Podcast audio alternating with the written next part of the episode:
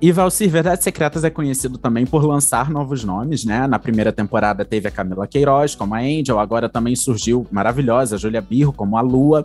Você curte Isso. descobrir new faces, assim, como dizem no mundo da moda? É fundamental para qualquer autor, pra... a gente tem que criar novas histórias.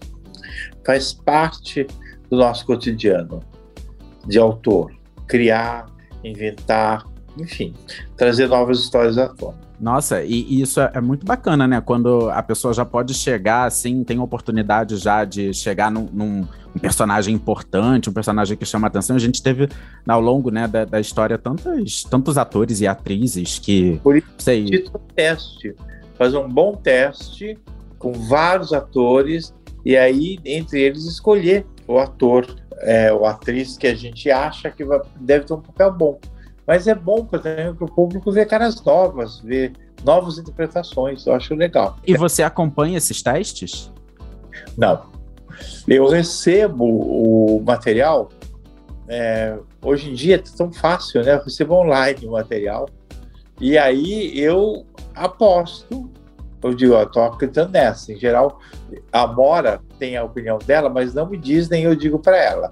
A gente só diz depois que os dois já têm uma opinião e a maior parte das vezes coincide. Gente, que interessante isso. E que honra deve ser, né, pra, pra atriz, no caso, a gente tá falando dessa segunda temporada da Júlia, ter tido esse aval dos dois e sem, e sem ter rolado uma, uma é, conversa antes. Fala antes, e não fala antes por quê? Para justamente deixar outro livro para pensar, para decidir se não sugestiona o olhar, né? Às vezes a pessoa já não. vai chegar com, com o olhar mais inclinado. É. E, e Valcir, já que a gente está comentando aí esse, essa reta final de Verdades Secretas 2, eu queria fazer uma pergunta mais voltada para bastidor, mas fique à vontade caso você não queira responder.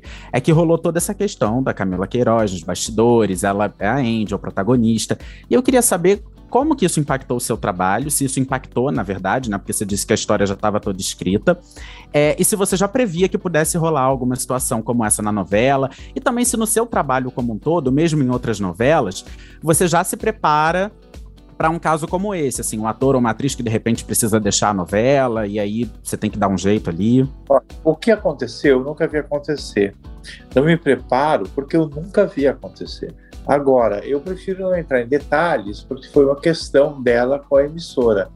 Mas eu nunca vi acontecer alguém no final, na reta final, dar um problema. Assim. Então, eu prefiro não falar muito, deixar no ar, que não foi fácil para mim, não.